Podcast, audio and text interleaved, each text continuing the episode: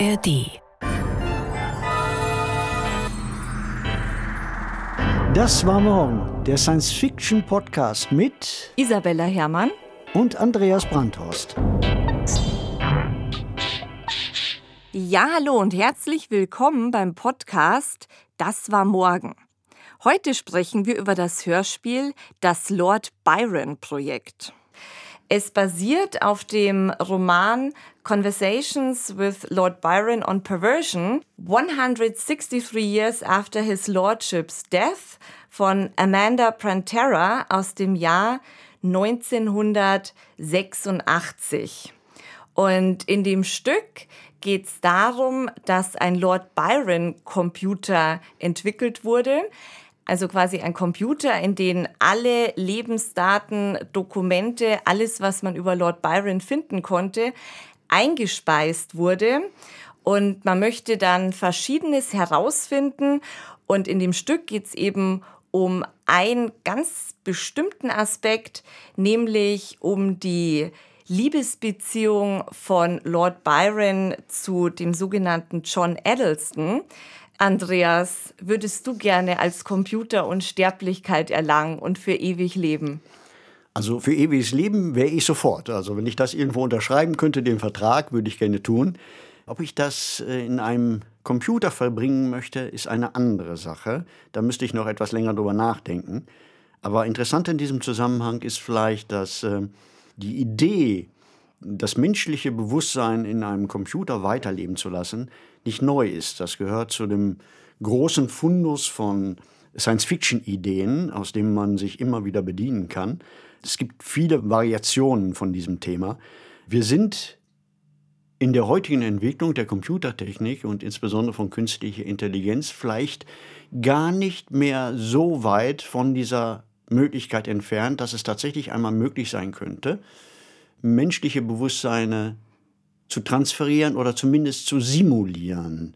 Und äh, das führt uns wieder zurück zu der Story, zu dem Hörspiel Das Lord Byron Projekt, denn das Bewusstsein des Lord Byron ist ja nicht transferiert worden, sondern es wird mit Hilfe von historischen Daten simuliert. Das heißt, es entsteht eine Simulation des Lord Byron, mit dem sich die Protagonistin, die Anna, unterhält und in den sie sich vielleicht auch ein bisschen verliebt. Vielleicht auch noch ein Satz zu ähm, der möglichen Transferierung von Bewusstsein oder der Simulation von Personen. Ganz genau wie du sagtest, ne? also in diesem Hörstück wird ja Lord Byron simuliert und das finde ich interessant, weil es im Moment aktuell ja schon Programme gibt und eine Diskussion über das mögliche Weiterleben, sage ich in Anführungszeichen, von Toten durch KI-Systeme, die man einfach mit den Daten trainiert, die wir zurücklassen. Ne? Zum Beispiel alle unsere E-Mails, unsere Social-Media-Posts. So, und dann hätte man eine simulierte Isabella oder einen simulierten Andreas, ähm, die sich vielleicht auch so ähnlich äußert. Und das ist dann vor allem was für die Freunde und Zurückgebliebenen und Angehörigen, ne? dass man das Gefühl hat, man spricht mit dieser Person. Aber es ist natürlich nicht die Person. Also ist da eine Weiterentwicklung möglich? Das finde ich sind sehr interessante Fragen und es behandelt auch die Black Mirror-Episode I'll Be Right Back wo eine Frau ihren Partner verliert und bestellt sich dann gleich einen ganzen Roboter, der ausschaut wie ihr Mann. Und der wird dann eben auch gefüttert ne, mit den ganzen Daten. Und in dem Stück, da kommen wir dann, glaube ich, auch gleich noch drauf, wird ja unterstellt, dass der Lord Byron Computer auf einmal mehr wüsste als die Daten, die in ihn eingefüttert wurden. Und es ist natürlich eine komplette Mystifizierung von Computern und kann eigentlich gar nicht sein. Du hast recht mit einem ganz wichtigen Punkt eben, den du erwähnt hast, nämlich mit der Simulation von Erinnerungen an Personen. Das finde ich einen ganz, ganz wichtigen Punkt. Vielen Menschen ist nicht klar, wie viele Datenspuren sie in den Social Media hinterlassen, auch nach ihrem Tod. Alle Postings und so weiter sind weiterhin vorhanden. Der Akt des Postens hört nur plötzlich an einem bestimmten Zeitpunkt auf. Das heißt, man könnte diese gesamten Daten nehmen, gerade von Personen, die heute sehr jung sind, die praktisch von Kindesbeinen an gepostet haben über Ereignisse in ihrem Leben. Und man könnte diese Daten zusammennehmen und ein Abbild des Lebens dieser Person schaffen. Und das wird getan. Das findet statt. In Japan und in Amerika gibt es Firmen, die das anbieten, die holographische Projektionen anbieten, Avatare. Und da spielen sich menschliche Dramen von unvorstellbarem Ausmaße ab. Ich habe eine Geschichte gelesen von einer Mutter, die ihre Tochter als sechs- oder siebenjähriges Kind verloren hat und hat eine dieser Firmen beauftragt, diese Tochter nachzubilden als Avatar. Und äh, sie verbringt also viele Stunden mit ihrer Tochter am Computer, die längst im Grab liegt, die längst tot ist. Also auch diese Komponente, also es hat die Geschichte, als ich diesen Artikel gelesen habe, hat mich zutiefst berührt. Ich weiß nicht, ob ich mich über diese Möglichkeit freuen soll oder ob ich deshalb besorgt sein soll. Also ganz offenbar erfüllt sie ein tiefes, großes Bedürfnis bestimmter Menschen. Ja, es ist sehr ambivalent, eine große ethische Diskussion, sehe ich auch so. Ja, ich glaube, jetzt muss ich einen Spoiler-Alert setzen. Also in dem Stück wird am Ende etwas enthüllt, über das wir jetzt sprechen werden.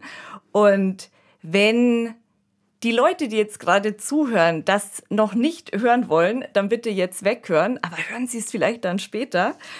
Es ist ja dann so, dass die historisch belegte Beziehung oder Liebesgeschichte zwischen Lord Byron und dem besagten John Addleston in ganz jungen Jahren.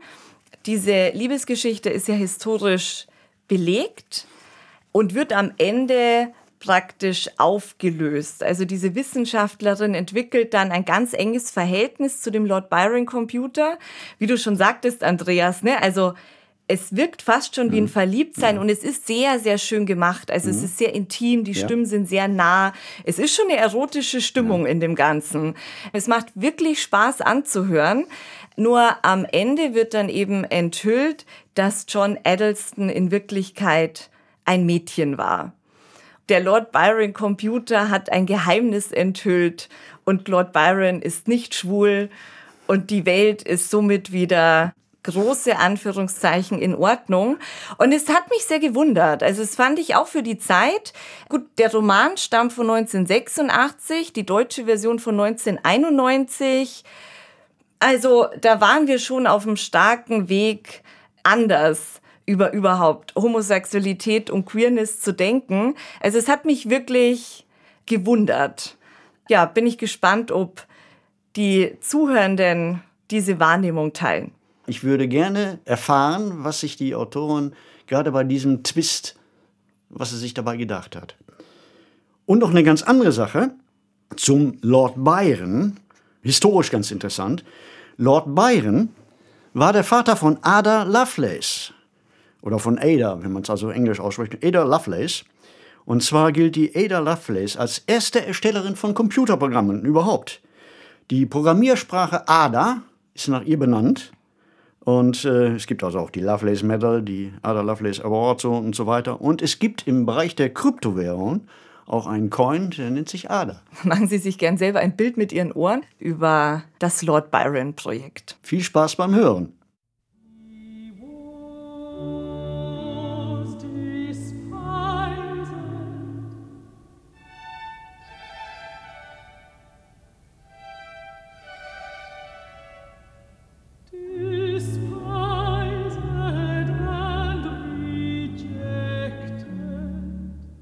Die Stimme, die das Lied verschönte, ist tot, und all sein Zauber flieht. So lieblich auch die Weise tönte, mir klang sie wie ein Grabeslied. Ja, deinen Namen rauscht sie leise, geliebte Thyrsa, teurer Staub. Mir schaudert bei der süßen Weise, und für den Wohllaut bin ich taub. Einst war es Trost, in holder Nacht zum Sternenhimmel aufzuschauen. Ich dachte dann, all diese Pracht glänzt auch auf ihre ernsten Brauen. Zu träumen war ich oft gewohnt, auf hoher See, an Suniums Kap. Auch Tirsa blickt auf jenen Mond, doch, ach, der Mond bescheint ihr Grab.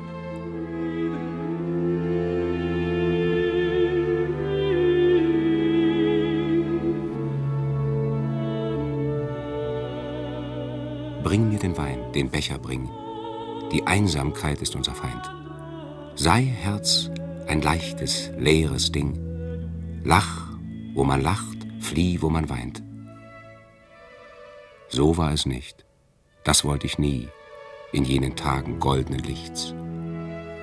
Doch sie hat mich verlassen. Sie ist nichts. Nun ist mir alles nichts.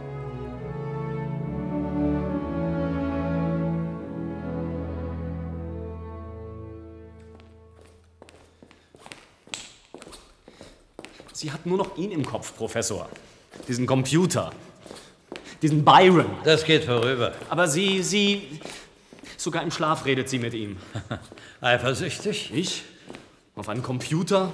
Ach was. Das ist eben ein besonderer Computer. Und vor allem ein besonderes Programm. Ja, sicher, nur sie wird krank davon. Sie lebt ja nur noch im 19. Jahrhundert, nur noch zur Byron-Zeit. Hervorragend. Liebende Annäherung. Liebende? Ja, sicher, Liebende.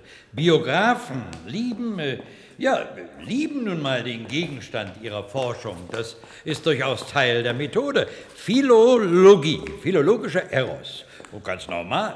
Liebe zur Wissenschaft, zur Kunst. Normal?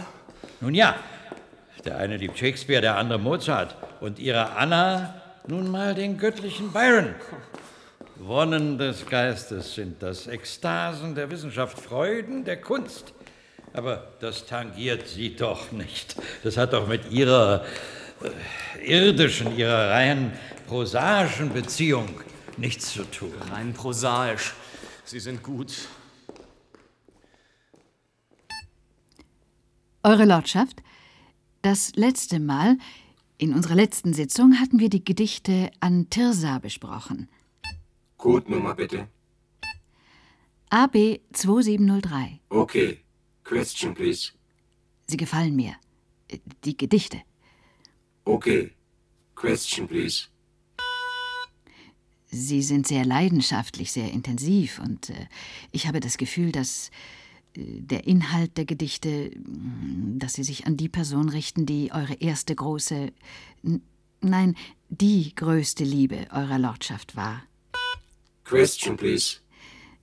Sie, Eure Lordschaft, beklagen offensichtlich den Verlust dieser Liebe. Tirsas Tod, nicht wahr? Syntax Error. Wiederhol, Abbruch, Neufrag. Neufrag. Beklagen Sie Tirsas Tod? Ja. Continue. Append. Wer war Tirsa? Ein Mann oder eine Frau? Oder. Syntax Error. War Tirsa eine Frau? Nein, War Tirsa ein Mann? nein. Also was denn nun? Bitte, wer. Wer war Tirsa?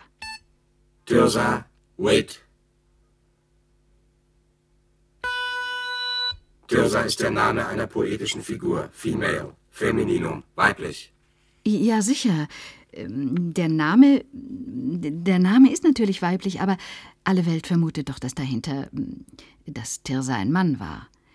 Die Wissenschaft ist sich einig, dass Eure Lordschaft diese Liebesgedichte einem jungen Mann gewidmet haben, einem Freund in Cambridge, dem. äh, dem. dem Chorknaben John Eddleston. Question, please. Ist meine Vermutung richtig? Pardon, anders formuliert. Sind die Tirsa-Gedichte an Mr. John Eddleston gerichtet? Sorry, no information. Also nochmal, anders gefragt. Sind die Tirsa-Gedichte an den Menschen gerichtet, den ihr am meisten geliebt habt? Ja, Ja? ja. War Mr. John Eddleston dieser Mensch?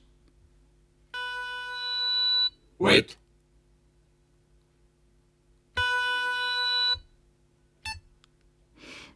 War Mr. John Eddleston der Mensch, den ihr am meisten geliebt habt? Ja, nein, ja, nein, ja, nein, ja, nein, ja, nein, ja, nein. Mist, Mist, Mist, Mist, Mist, Mist!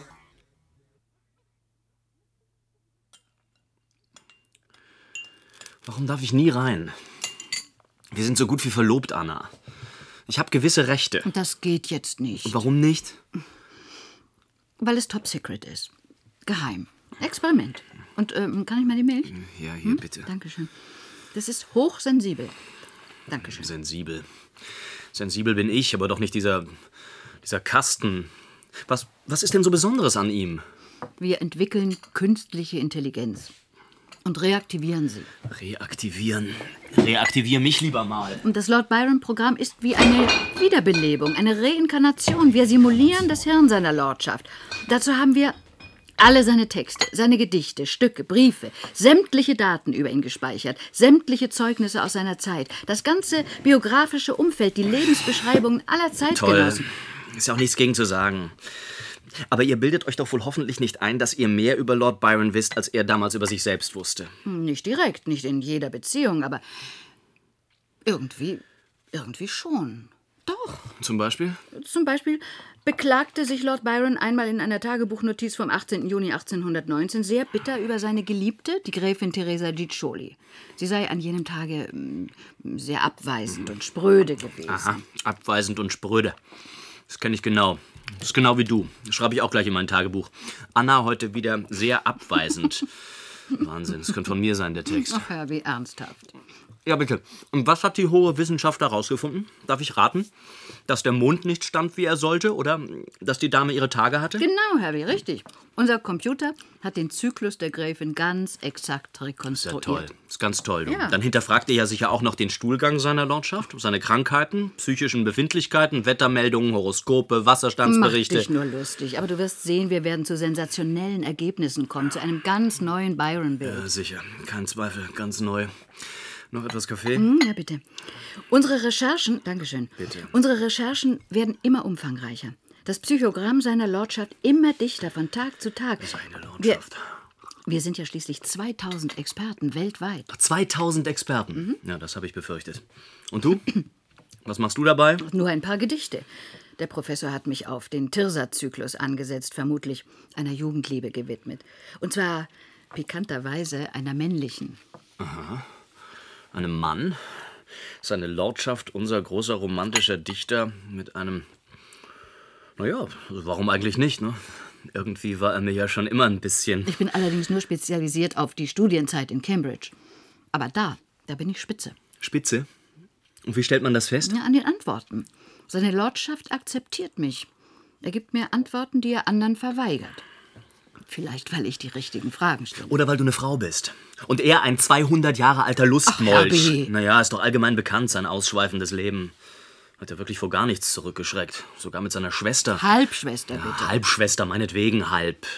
Naja, halb so schlimm. Trotzdem, mit so einem Mädchenschänder kann ich dich doch unmöglich allein in einem Raum lassen.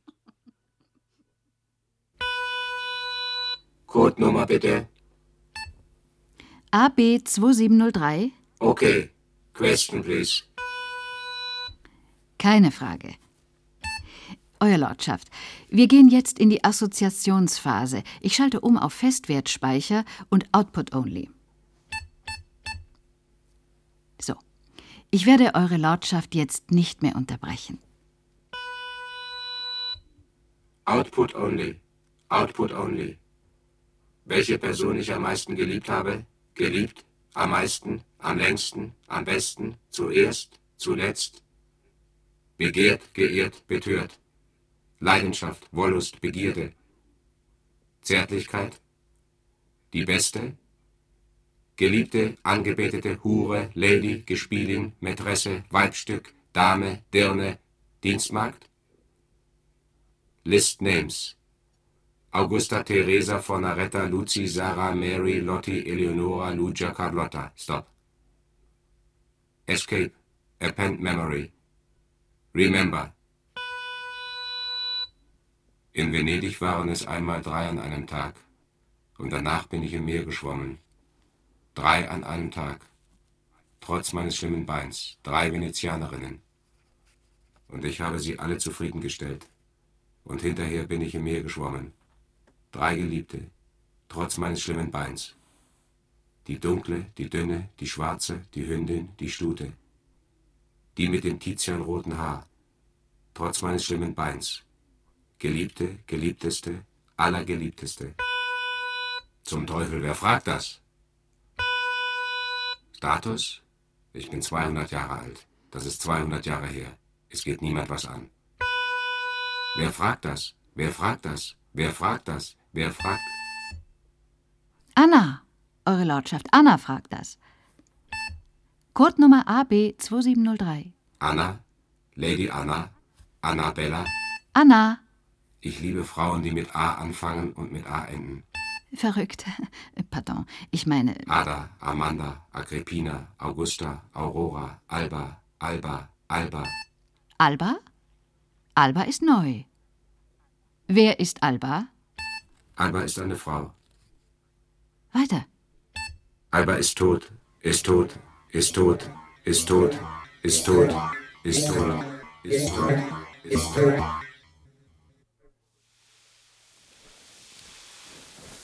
Mein Gott, und wenn schon, was soll's?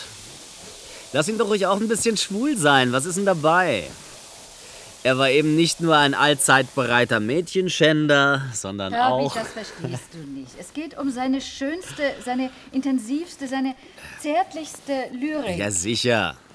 Und die hat er nun mal keiner Frau, sondern einem Knaben, seinem Geliebten gewidmet. Dem wunderschönen Mr. John Addleston, wie jeder weiß. Damit musst du dich endlich einmal abfinden. Aber wenn er es doch abstreitet. Also ich, wenn ich schwul wäre, ich würde es dir sagen. Er soll sie nicht so haben, bestell ihm einen Gruß von mir. Das ist es nicht. Da ist noch etwas anderes. Ja, sicher. Seine Lordschaft ist rund 170 Jahre tot. Und damals war man in diesen Dingen eben noch etwas engherziger. Ich meine, damals konnte man ja sicher nicht so offen wie wir über das, das Widernatürliche reden. Es ist ihm ja vielleicht auch peinlich. Nein, irgendwie. nein. Lord Byron hat da nie ein Blatt vor den Mund genommen. Nein, das ist es nicht. Nein, Herbie, glaub mir, da ist noch etwas, etwas anderes, was wir nicht wissen. Was ich unbedingt noch rauskriegen muss. Etwas Geheimnisvolles. Aha. Warum fragst du ihn eigentlich nicht mal ganz direkt? LB? Wir können ganz offen reden. Ich habe die Hemmschwelle herabgesetzt, den Phobie-Indikator für das. Äh, für das Widernatürliche. Widernatürliche? Nun ja, so sagte man doch zu eurer Zeit dazu, in kirchlichen Kreisen jedenfalls, zur, äh, zur äh, gleichgeschlechtlichen. Gleichgeschlechtlich. Pfui, Spinne. Ein widerwärtiges Wort. Im Übrigen war ich keineswegs gehemmt oder prüde. Im Gegenteil. Nichts Menschliches war mir fremd. Ich hatte sogar einmal vor, eine wissenschaftliche Abhandlung über die erwiesenen Vorzüge der Knabenliebe von der Antike bis zur heutigen Zeit zu schreiben. Von der Antike. Bis zur heutigen Zeit, jawohl. Wieso? Weshalb? Weshalb? Mein Gott, ich konnte nicht übersehen, dass auch das eigene Geschlecht seine Reize hat. Ja, und? Ihr habt es tatsächlich selber praktiziert? Was? Das Widernatürliche? Ja, Indiskret. Ihr seid ein wenig indiskret, nicht wahr? tut mir leid, Euer Lordschaft. Aber Nun ja, zweifellos gab es hin und wieder gewisse Irritationen. Eine Zuneigung zu einigen besonders wohlgelungenen Exemplaren des eigenen Geschlechts. zu gewissen Chorknaben zum Beispiel? Wie bitte? Hattet ihr eine Schwäche für Mr. John Eddleston? Wie bitte? Was? Schwäche? Hören Sie, meine Liebe. Ich war ein ausgezeichneter Boxer, ein erstklassiger Reiter und ein hervorragender Schwimmer. Ich habe sogar den Hellespont durchschwommen, trotz meines schlimmen Beins. Schon gut. Anders gefragt. Liebtet ihr. Liebtet ihr Mr. John Eddleston? Ja, nein, ja, nein, ja, nein, ja, nein, ja, nein, ja, nein, ja, nein.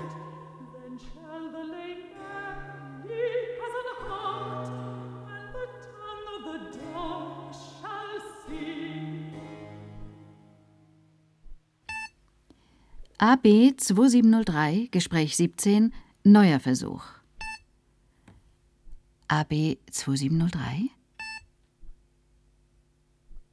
Pardon, Euer Lordschaft. Wir hatten einen Absturz des Programms. Sorry. Darf ich nochmal neu formulieren? Selbstverständlich. Der Mensch, my Lord, von dem ihr einmal sagtet, dass ihr ihn am meisten geliebt habt. Frage.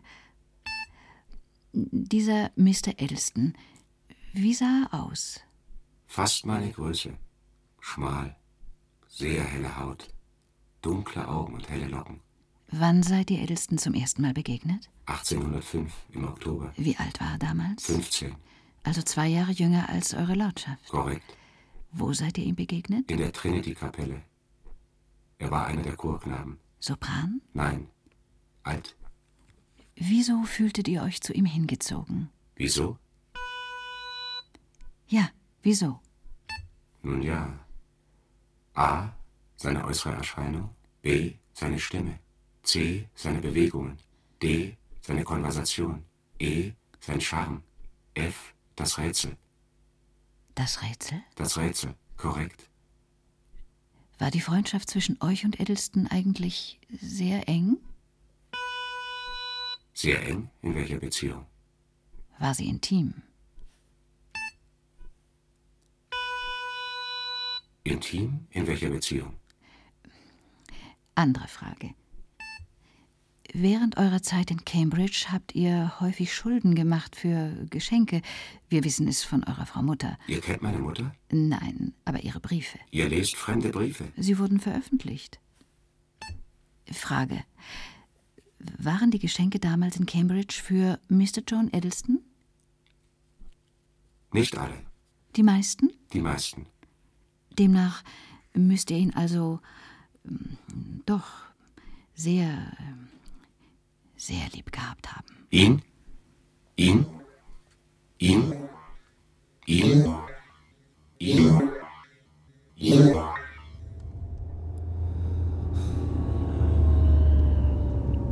Ich hasse ihn, ich hasse ihn, ich hasse ihn. Im Ernst, langsam fange ich an, ihn zu hassen. Wen? Lord Byron? Na sicher. Genau, er steht zwischen uns. Du bist kaum noch bei mir. Und wenn, bist du geistig abwesend. Gib's zu, du liebst ihn. Ihn? Ach, du spinnst doch. Doch, doch, gib's zu, du liebst ihn. Du träumst von ihm, denkst nur noch an ihn. Seine Lordschaft hier, seine Lordschaft da. Natürlich, he's the greatest. Der größte Dichter, Freiheitskämpfer, romantischer Liebhaber, Sportsmann. Und der erste Hellespont-Durchschwimmer. Trotz seines schlimmen Beins. Ein elender Macho, ein Weiberheld. Dreimal täglich. Trotz seines schlimmen Beins. Ja, eben. Da kann unser eins natürlich nicht mithalten. Was, was willst du eigentlich noch von mir? Also bitte, Aber bitte. warum bist du eigentlich noch nicht hineingekrochen zu ihm? In den Computer? Nur zu, keine Bange. Seine Lordschaft lässt bestimmt nichts anbrennen. Output only. Read memory. Output only. Cambridge 1805. Remember. Mein erstes Semester. Ich war jung, 17 Jahre. Mein Gott. Sherry, Portwein, Rotwein, Madeira hatte ich bestellt. Gegen mein Unglück und Herzeleid. Um den Winter zu überstehen. Oktober 1805. Trinity College. Kalter Ostwind. Herzeleid wegen Cousine Mary Cherworth. Mary macht Hochzeit und mir bricht das Herz. Er pennt. Der Ostwind pfiff durch die Ritzen der Fenster. Mein Kammerdiener, der brave Beuys, versuchte sie mit Holzwolle abzudichten. Das war der erste Tag. Kein Wein. Die Wohnung voller Spinnweben und Wind. Unausgepackte Koffer. Herzeleid. Herzeleid. Herzeleid. Mary macht Hochzeit und mir bricht das Herz. Kein Feuer im Kamin. Und die Halstücher in London vergessen. Was sollte ich machen? Wohin sollte ich gehen? Ins Bordell? In die Kirche? Ich ging in die Kirche. Und dort sah ich ihn. Das erste Mal. Then shall the eyes of the blind be opened, and the ears of the deaf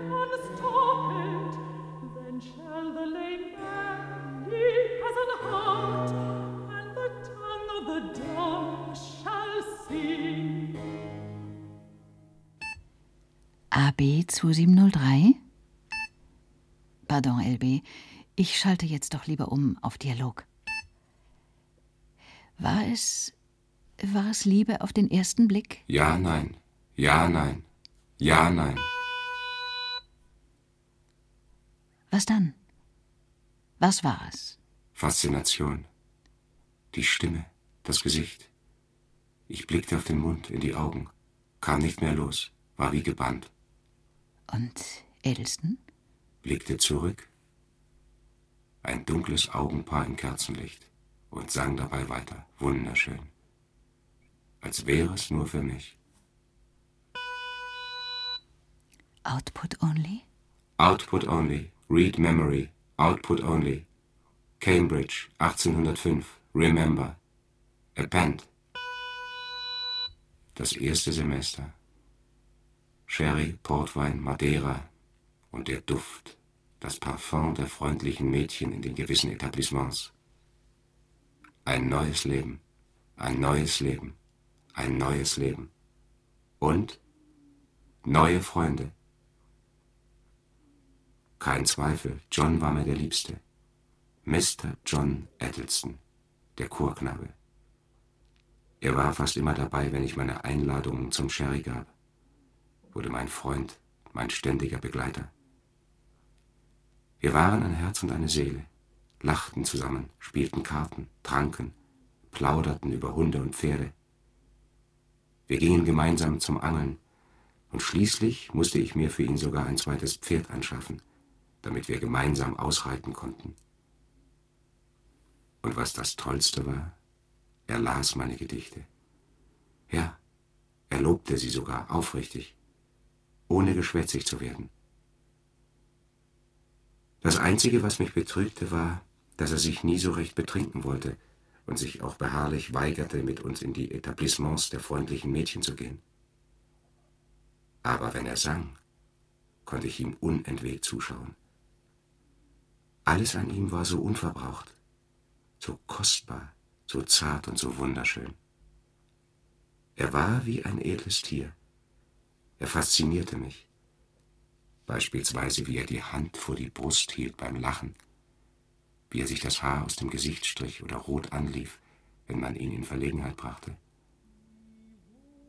Und mit der Zeit wuchs in mir das Verlangen, ihn zu berühren, ebenso stark wie die Angst davor.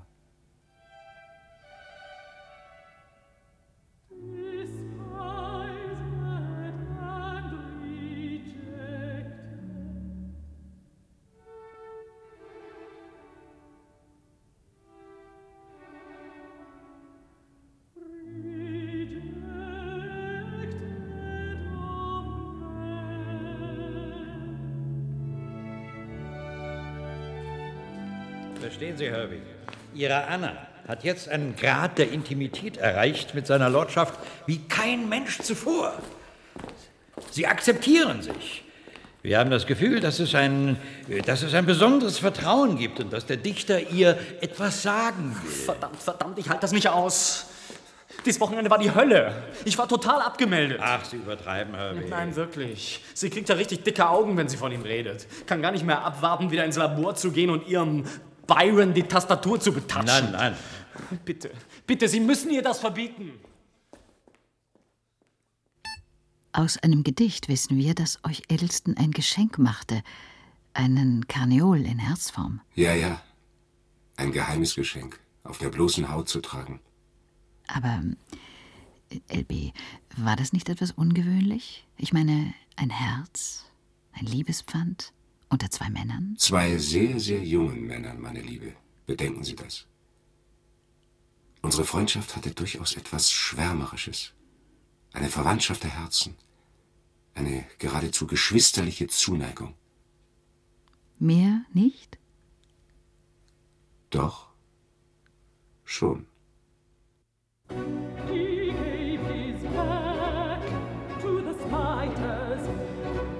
Wie wir verstohlen Blicke tauschten. Das Lächeln, das nur ich verstand. Das Flüstern, dem die Herzen lauschten. Den Druck, den Bebenden der Hand. Den Kuss, so schuldlos, so voll Feinheit, dass Lieb ihr Feuer selbst bezwang. Vor deines Auges Seelenreinheit, errötend schwieg der Sehnsucht Drang. Dein Lied, das himmlisch mir ertönte und lieblich mir von dir allein. Der Ton, der mich ans Glück gewöhnte, wenn ich versank in Grübeleien. Das Freundschaftspfand, noch trag ich meines, doch wo ist deins? Ach, wo bist du? Oft hat mich Leid gebeugt, doch keines zerstörte so des Herzens Ruh.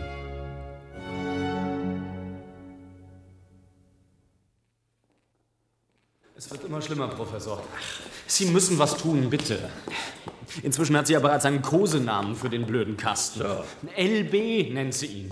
LB. Stellen Sie sich das mal vor. Das ist interessant. Wie bitte? Nun ja, das ist die, das ist die höchste Stufe der affinitiven Identifikation. Verstehende Interpretation. Ja, es scheint, als könnte Ihre Anna bald schon in den innersten Zirkel vordringen. Wie bitte? Das Programm akzeptiert sie. Ja. Hören Sie, junger Freund, Sie sollten sie nicht länger stören. Ein Urlaub würde Ihnen jetzt gut tun. Wem? Mir? Natürlich Ihnen. Sie sind in dieser Phase jetzt zweifellos ein Störfaktor. Ein kleiner Auslandsaufenthalt, eine Reise in den Aber, Süden. aber ich liebe Anna, Professor. Ich, ich will nicht, dass sie den Verstand verliert. LB, was hat euch denn nun eigentlich daran gehindert, im nächsten Semester nach Cambridge zurückzukehren? Ich schalte auf Dialog. Ich war kein gewöhnlicher Student. Als Adliger konnte ich zurückkehren, wann immer ich wollte. Könnt ihr das bitte erklären? Die ältesten Söhne von Adligen waren von der Studienordnung befreit, ebenso vom Pflichtbesuch der Gottesdienste. Wir brauchten auch nicht an den langweiligen Vorlesungen teilzunehmen, wenn wir nicht wollten, oder an diesen abscheulichen Prüfungen. Und beim Abendessen in der Mensa durften wir sogar als Erste vom Braten nehmen. Man sagt, dass ihr ein Vermögen in Mr. John Edelston investiert habt. Schulden, für die ihr wertvolle Wiesen und Wälder verkaufen musstet. Was sollte ich machen? Er, er hatte doch damit angefangen. Mir als Zeichen seiner Freundschaft ein Karneolherz geschenkt, das ich um den Hals tragen sollte. Ich revanchierte mich meinem Stande gemäß. Mit einem sündhaft teuren Halsschmuck. Er war es mir wert. Ich wollte, dass er es tagtäglich auf seiner Haut trägt, dass er tagtäglich das Gewicht meiner Freundschaft spürt, Freundschaft. meiner Zuneigung, liebe Anna. Das Gewicht meiner Zuneigung. Man erzählt, dass ihr ihm auch einen richtigen Bären geschenkt habt. Ja, ja, aber das war später. 1807, wenn ich nicht irre. Die Universität hatte uns das Mitführen von Hunden untersagt. Also, was sollten wir machen? Edelston und ich, wir liebten Tiere. Und deshalb kaufte ich dann einfach diesen waschechten, gezähmten Bären. Weil ein Bär, das stand ja in keiner Vorschrift. Das war nicht verboten. Tag für Tag führten wir ihn auf dem Campus spazieren. Ein Heidenspaß für ganz Cambridge. ja, Lord Byron und der berühmte Bär, wie jeder weiß. Ja, ja. Was aber nicht jeder weiß, liebe Anna, ganz im Vertrauen. Ein Geheimnis, das ich nur Ihnen verrate. Es war ein Verlobungsgeschenk. Der Bär? Ein Verlobungsgeschenk? Ihr, ihr wart verlobt? Ja, sicher. Korrekt. 1807, nach dem romantischen Ereignis, haben wir uns verlobt. Romantisches Ereignis. Ah ja, darauf würde ich gern später noch zurückkommen, auf dieses romantische Ereignis, Euer Lordschaft. Aber zuvor war da doch auch etwas, etwas, das ihr in Bezug auf Edelston einmal in einer Notiz aus dem Jahre 1806 ein, ein schreckliches, ein hässliches Ereignis genannt habt. Was war das? Peinlich, liebe Anna. Außerordentlich peinlich. Peinlich. Na schön, LB, dann schalte ich lieber mal um auf Output Only. Danke, Anna, danke. 1806. Schreckliches Ereignis. Edelston, Edelston, Edelston. Er merkte natürlich auch, was in mir vorging. Dass da etwas war. Und eines Tages, als er mich in meiner Wohnung aufsuchte, kam es zu dem entscheidenden Zwischenfall. Ich lag gerade in einem Manuskript lesend, mit einem Glas Madeira auf dem Bett, und wieder einmal, wie schon so oft, konnten sich unsere Augen nicht voneinander trennen. Warum wirst du rot, John? fragte ich. Weil. Nun ja, weil du mich so seltsam angeschaut hast, als ich reinkam. Wie denn? Wie habe ich dich angeschaut? Begehrlich, antwortete John und lächelte dabei ganz eigentümlich. Nicht wie einen Mann, sondern wie man ein Mädchen anschaut. Eine Geliebte. Ich aber, ich. Nun ja, ich. Ich war verwirrt. Ich spürte, wie mir das Blut in die Wangen schoss, fühlte mich ertappt und widersprach. Unsinn. Wie einen Freund habe ich dich angesehen, John. Wie meinen besten Freund. Nein. Anders. Gib es zu. Bitte, sagte Edelston, legte mir die Hand auf die Schulter und hatte einen merkwürdigen Schimmer in den Augen. Ich spüre, dass du mich willst, dass du mich begehrst. Also tu's doch. Tu's, wenn wir uns lieben. Und ich es auch will. Was wäre denn da? Da wäre doch nichts dabei. Er nahm meine Hand, führte sie an seine Lippen und küsste sie. Doch ich war wie versteinert. Und als er sein Hemd öffnete und meine Hand an sein Herz führen wollte, entriss ich mich und stürmte hinaus. Wir, wir waren uns zu nahe gekommen.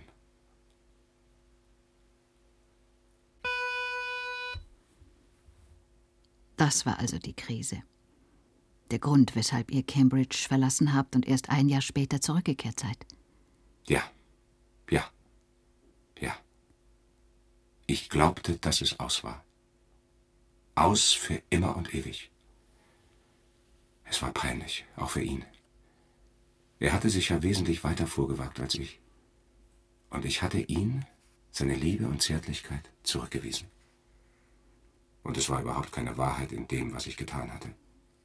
Ich hatte es nicht als Person getan, sondern als Objekt meiner Erziehung. Ich schämte mich meiner Feigheit, meiner Prüderie. Ich wollte es nicht wahrhaben und war einfach noch nicht bereit dazu. Noch nicht? Heißt das, dass ihr später, ich meine, dass es auch von eurer Seite her diese sexuelle Komponente gab? Ja, sicher, Anna, sicher. Ich liebte ihn doch von Anfang an. Wie und wann wurde euch das bewusst? In einem Etablissement. Im Etablissement der Madame Waters. In einem Bordell? Richtig. Pardon, meine Liebe, dass ich Ihnen derartige Intima nicht ersparen kann. Normalerweise pflege ich darüber bestenfalls an Herrenabenden zu reden, zu vorgerückter Stunde, in betrunkenem Zustand. Aber Sie selbst, liebe Anna, Sie haben mir ja meine Hemmschwelle herabgesetzt. Macht nichts, LB, macht nichts. Ich bin hart im Nehmen. Darf ich fragen, was für ein Etablissement das war? Exquisit. Sehr empfehlenswert. Eines der besten und äh, leider auch eines der teuersten. Ich habe ein Vermögen geopfert für die Privatissima in den Armen von Madame und die Kollegstunden unter den Röcken ihrer überaus reizvollen Assistentinnen. Und John? War er mit in diesem Bordell? Nie. Der einzige meiner Freunde, der es niemals tat. Und doch irgendwie war er immer dabei, Anna, bei all den freundlichen Mädchen. In den Gesichtern unter mir suchte ich ja nur noch den Sand seiner Augen, sein Lächeln, suchte seinen Nacken, seine Hüften, seine Bewegungen. Ich träumte von ihm, Tag für Tag. Kurz, mein Herz war nicht dabei, wenn ich die Röcke der Schönen lüftete, um darunter nach den geheimnisvollen Pforten. Oh la la, Milord. Ja, liebe Anna. Sogar, wenn es mir wohltat, sogar in der Süße der äußersten Erregung, immer wieder gab es mir einen Stich ins Herz, sah ich dieses bleiche, verträumte Chorknabengesicht vor mir. Und plötzlich erkannte ich, dass ich etwas ganz anderes wollte, als ich tat. Nicht Unterröcke hochheben wollte ich, sondern Reithosen herunterziehen, und zwar ganz bestimmte Reithosen. Und weil ich nur noch an Eddleston dachte, kam es bei einer Dame, die mir sehr nahe stand, zu einem sehr peinlichen Versagen. Tatsächlich? Tatsächlich. Ich, ich, der künftige Hellespont-Durchschwimmer, ich musste mich entschuldigen und zog mich unverrichteter Dinge zurück. Es war mir zuvor noch nie passiert. Von da an wollte ich nur noch zurück nach Cambridge und mit Eddleston das tun, wozu ich zuvor zu feige und kleinmütig gewesen war. Kurzum, 1807 kehrte ich zurück. Und ähm, gingen die Wünsche eurer Lordschaft in Erfüllung? Nein, leider. Ich. ich wurde enttäuscht. Mr. John Eddleston hat sich eurer Lordschaft verweigert? Ja. Nein. Ja, nein, ja, nein. Mist, Mist, Mist! So kurz vor dem Ziel und schon wieder Programmabsturz. Professor, zum letzten Mal. Wo ist Anna? Drinnen, am Computer. Hören Sie, Herbie. Sie hat es geschafft. Sie arbeitet jetzt sogar im innersten Zirkel. Wir dürfen sie nicht stören. Sie hat den Festwertspeicher geknackt. Seine Lordschaft plaudert ohne Punkt und ohne Komma. Das interessiert mich überhaupt nicht. Das ist mir völlig schnurz, eure Rumschnüffelei, ob seine Lordschaft homo, hetero oder bi war. Das ist einzig und allein seine Sache. Ist es nicht. Es ist sehr viel komplexer. Komplex, komplexer, natürlich. Das sagt ihr ja immer, wenn euch nichts mehr einfällt. Hören Sie, Professor. Ich will nur eines. Meine Anna. Ich will sie wiederhaben. Geben Sie sie mir zurück. Ich hol sonst die Polizei. Das wird nichts nützen. Anna geht es gut. Aber weshalb sperren Sie sie dann ein? Ich sperre sie nicht ein. Es ist ihr freier Entschluss, im Labor zu bleiben. Sie muss in seiner Sphäre bleiben. Sie ist nah dran an des Rätsels Lösung. Wir müssen alle Außenweltkontakte reduzieren. Kann ich Sie wenigstens sprechen? Erlauben Sie mir das wenigstens. Ungern. Aber bitte, sie macht gerade Pause. Über Funk, ja? Moment. Hallo, Anna. Da ist jemand für Sie. Unser, unser Störfaktor, bitte. Anna. Hallo, Anna. Wie. Wie geht's dir? Gut, ich bin jetzt nah dran. Komm zurück, Anna. Bitte mach Schluss damit. Du darfst nicht so egoistisch sein. Bin ich aber. Weißt du, mich interessiert nicht die Love Story von deinem Lord Byron, sondern unsere, verstehst du? Ich. Ich liebe dich. Gib mir Zeit, Herbie. Nur ein bisschen noch. Nur noch ein, zwei Sitzungen, dann habe ich's geschafft. Dann komme ich zurück zu dir. Dann wird alles wieder wie früher. Bestimmt. LB? Wir müssen noch mal ins Backup zurück. Wir hatten einen Datenverlust. Als ihr nach Cambridge zurückkehrtet, soweit waren wir ja gekommen, glaube ich, ja? Korrekt. Euch war jetzt also klar geworden, dass ihr Eddleston nicht nur liebtet, sondern auch körperlich begehrtet. Korrekt? Korrekt. Ich war völlig verrückt nach ihm. Wahnsinnig. Konnte ohne ihn nicht mehr sein. Ich war bereit, alle Konventionen zu sprengen, alle Kirchenmoral zu vergessen. Ich zitterte, fieberte ihm entgegen. Es nahm mir den Atem, wenn ich ihn mit anderen auf dem Campus sah. Ja, ich war regelrecht eifersüchtig, wenn er mit anderen lachte und scherzte. Inzwischen wart ihr 18 Jahre alt und Eddleston 16? Korrekt. Mein erster Gedichtband war gerade erschienen. Ich war also nicht untätig gewesen. Und Sie hätten mich sehen sollen, Anna. Ihm zuliebe hatte ich Sport getrieben, trotz meines schlimmen Beins, hatte fast ein Jahr lang gefastet und geschwitzt. Kein Gramm Fett war mehr an mir. Nie war ich in einer besseren Kondition. Ja, aus dem ein wenig pummeligen, humpelnden Lord des Vorjahres war ein Adonis, ein Apoll geworden. Ich weiß, Euer Lordschaft, ich weiß. Sie waren wunderschön. Woher wissen Sie? Ich kenne ein Bild aus jener Zeit. Haben Sie ein Porträt? Eine Miniatur von mir? Nein, nein, ich sah es in einem Buch. In einem Buch, so, so. Wissen Sie, auch von Ihnen hätte ich sehr gern einmal ein Porträt, liebe Anna. Vielleicht ein Medaillon mit einer Locke? Ich. Äh, ich glaube, Euer Lordschaft vergessen. Oh ja, pardon. Ich weiß, ich vergaß mich. Es ist nur, weil Ihre Stimme. Ihre Stimme hat eine gewisse Ähnlichkeit mit jener. Von Elston? Richtig. Sie. Sie ist mir nah. Sehr nah jetzt.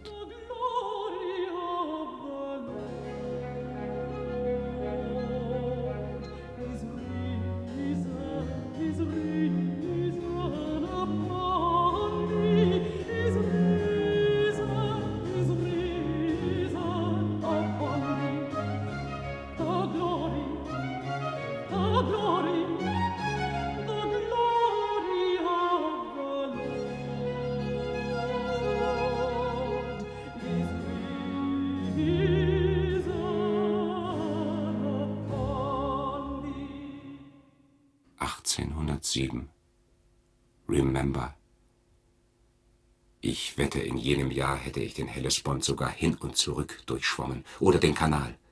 Für Eddleston hätte ich das getan. Kurz und gut, ich kehrte als ein junger, schlanker Bräutigam nach Cambridge zurück. Bräutigam? Nun ja, die Poesie, der Überschwang meiner Sehnsucht, meiner Hoffnungen. Nur, leider, war da immer noch eine Wand zwischen Eddleston und mir, sahen wir uns nur in Anwesenheit Dritter. Ich litt unendliche Qualen. Immerhin aber bemerkte ich, dass er mein Schmuckstück noch trug. Soll ich wieder auf Output schalten? Wäre Ihnen das lieber? Ja, ja. Schließlich hatte ich ihn soweit. Ich war ihm nachgeritten zu unserem kleinen Badesee und sah an einem Weidenbaum das Pferd, das ich ihm geliehen hatte, stehen. Er selbst war hinausgeschwommen, und ich wartete eine Weile, bis er zurückkam. Ich wollte ihm an Land helfen, ihm die Hand reichen, doch er blieb auf Distanz, schwamm im Kreis herum, und so sprachen wir er im Wasser, ich an Land. Ich sagte ihm, wie sehr ich mein Davonlaufen bereut hätte, bekannte meine Dummheit und Feigheit, bat ihn um Verzeihung, erklärte, dass ich nun wüsste, dass es mehr, dass es Liebe wäre und dass ich, wenn er noch wolle, nun auch zum Letzten bereit wäre, ja, ihm für immer angehören wollte. Endlich ihm alles sagen, was mir auf der Seele brannte. Ich war verlegen und sah ihn nicht an dabei. Das war ein Fehler. Denn als ich nach einer Weile aufschaute und seinen Blick suchte, war er weg. War da nur noch ein weißer Schimmer unterm Wasser. Eddleston war untergegangen, war am Ertrinken. Ich sprang sofort in den Teich, um ihn zu retten, tauchte nach dem Weißen, seinem Hemd, und kriegte ihn nach mehrfachen Versuchen endlich so zu fassen, dass ich ihn an Land ziehen konnte. Ich legte ihn ins Gras unter den Weidenbaum mit dem Gesicht nach unten, suchte ihn zu beatmen und das Wasser aus seinem Leib zu drücken. Zum Glück begann er schon nach dem fünften Schlag zu prusten und röchelnd zu atmen. Sein Gesicht aber war das eines Engels, bleich und unendlich schön. Ich drehte ihn auf den Rücken, öffnete zwei Kragenknöpfe, um ihm das Atmen zu erleichtern, sah den Schmuck, den ich ihm geschenkt hatte, an seinem Hals. Doch dann, als ich ihn aus dem Hemd befreite, ertastete ich zwei Wölbungen, die ich vorher nie an ihm bemerkt hatte. Zwei Wölbungen mit Rosenknospen. Gütiger Himmel. Es war ein Schock. Aber kein Zweifel. Mr. John Eddleston, mein Geliebter, hatte Brüste.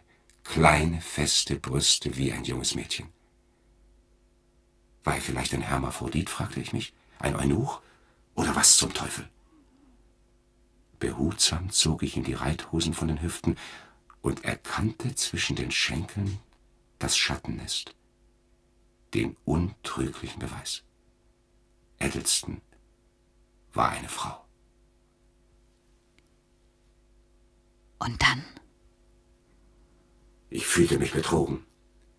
Meine Chorknabenliebe war wie eine Seifenblase geplatzt. All meine Ängste, Skrupel, Kämpfe, Anfechtungen und meine Überwindung. Mit einem Male war das alles sinnlos und umsonst.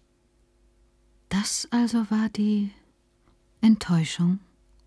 Das Ende der Täuschung, ja. Ich war wütend. Und doch, als er, nein, als sie die Augen aufschlug, nun ja, ich, ich war ja Student und lernfähig.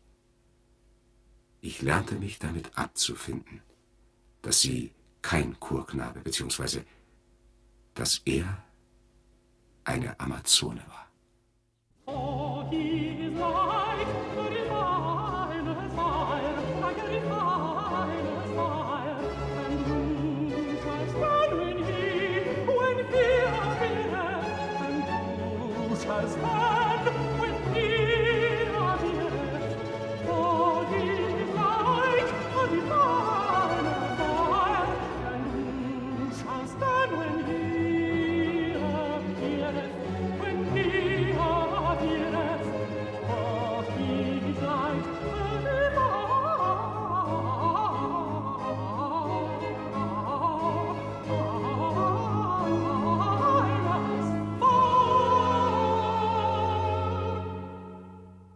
Du, Anna, ich bin froh, dass du dein Rätsel gelöst hast. Dass du endlich wieder bei mir bist. Halleluja, ich bin so froh. Ich auch, Herbie. Ich auch.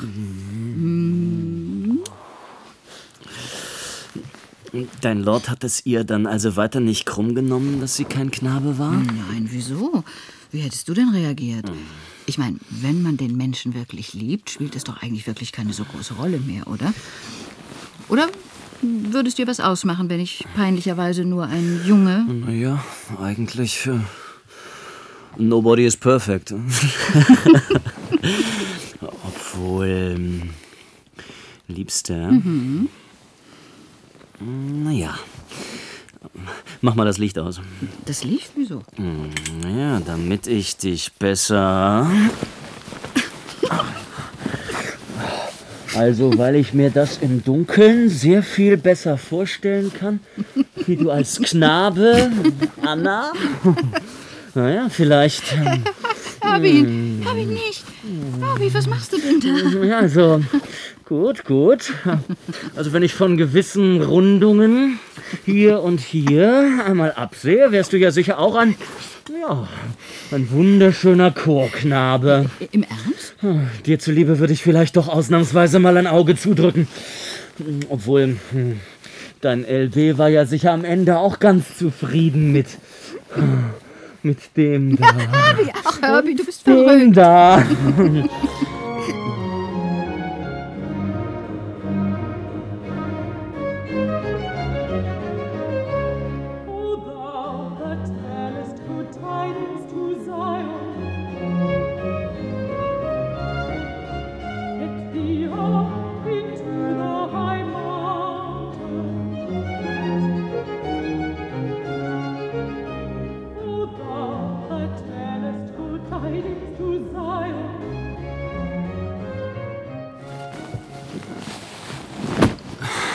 Halt, stopp. Licht wieder an. So kann ich nicht einschlafen. Das ist kein Ende. Wie ging's weiter mit Lord Byron und Fräulein Eddleston? Naja, sie, sie liebten sich natürlich. Heftigst. Erst unter jenem Weidenbaum und dann das ganze Semester hindurch. Lord Byron nennt ihn ja auch ausdrücklich den Menschen, den er am meisten geliebt hat. Und zweifellos wurde es die romantischste und dramatischste Love Story seines Lebens. Bist du sicher? Natürlich. Ich hab's doch aus allererster Hand. Aber wenn sich dein LB-Computer geirrt hat, wenn da ein Inputfehler war, eine Assoziationsweiche falsch gestellt oder so, wenn er was durcheinander gebracht hat, Dichtung und Wahrheit, Wahrheit und Dichtung. Unsinn. Und, und wenn, es lässt sich doch überprüfen. Edelston ist Tirsa. Und Tirsa ist Alba. Edelston, Tirsa, Alba. Alba? Ja, sie hieß Alba. Sie stammte aus königlichem Hause. Aufmüpfig, voller Lebenslust und schon ganz schön emanzipiert für die Zeit. Sie hatte sich in Cambridge eingeschmuggelt, um einfach auch mal ein bisschen Universitätsluft zu schnuppern. Ah ja, deshalb die Knabenkleider. Ja, sicher. Sie wohnte ja auch extern unter den Fittichen ihrer Gouvernante als Mr. Joan Eddleston. Und dass sie sich verliebte, war natürlich nicht mit eingeplant. Und? Gab's ein Happy End? Zuerst trafen sie sich heimlich weiter. In kleinen Hotels. In London trieben sie es. In allen Varianten. Seine Lordschaft hat es mir sehr drastisch geschildert. Doch dann kam ihr Bruder, kam der Hof dahinter. Und in ihren Augen war Byron ja nur ein ganz gewöhnlicher Lord, eine Mesalliance, die für eine Verbindung nicht in Frage kam. Der Bruder forderte ihn zum Duell. Byron kam mit einer leichten Verwundung davon. Später schickten sie ein Exekutionskommando, wollten ihn umbringen. Das steht aber in keiner Biografie. Natürlich nicht. Ich, ich werde die Erste sein, die es an den Tag bringt. Und weiter? Gelang es der königlichen Familie, die Liebenden auseinanderzureißen? Ja. Sie sperrten Alba auf ihrem Schloss ein, verheirateten sie schließlich mit einem ungeliebten Cousin, irgendeinem deutschen Prinzen, was sie nicht überstand. Ein Jahr drauf, 1811, starb sie, knapp 20 Jahre alt. An Schwindsucht hieß es in den königlichen Bulletins, doch Lord Byron wusste, es war an gebrochenem Herzen. Sie hatten sich ewige Liebe geschworen. Verstehe. Und deshalb schrieb er dann diese Gedichte. Diesen Tirsa-Zyklus. Ja. Er. LB. Er litt ein Leben lang unter diesem Verlust.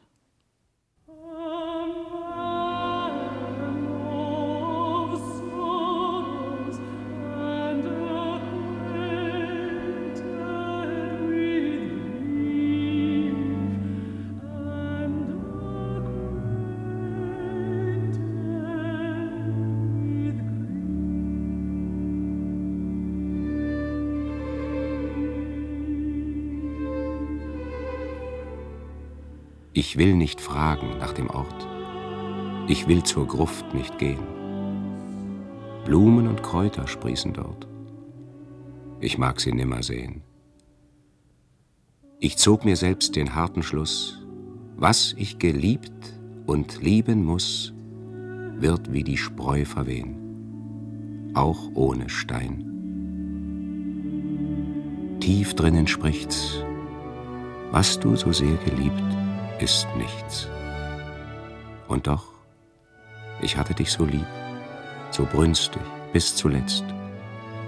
Dein Herz, das unverwandelt blieb und fern vom Wandel jetzt. Nicht Alter kühlt, nicht Trug bedroht die Liebe je, auf die der Tod sein Siegel hat gesetzt.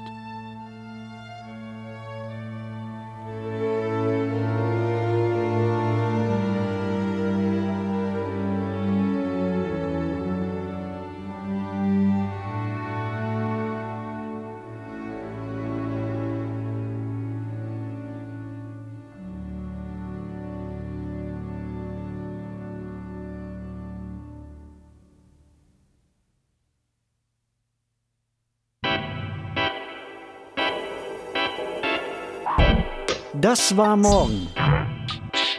Jede Woche eine neue Folge in der ARD Audiothek. Redaktionell betreut hat diesen Podcast Mareike Mage unter Mitarbeit von Oliver Martin. Falls ihr Fragen oder Vorschläge für weitere Hörspiele habt, die wir besprechen sollten, schreibt uns und empfehlt uns gerne weiter. Für den Titel Das war morgen bedanken wir uns bei Alexandra Grünauer. Produktion Südwestrundfunk 2023.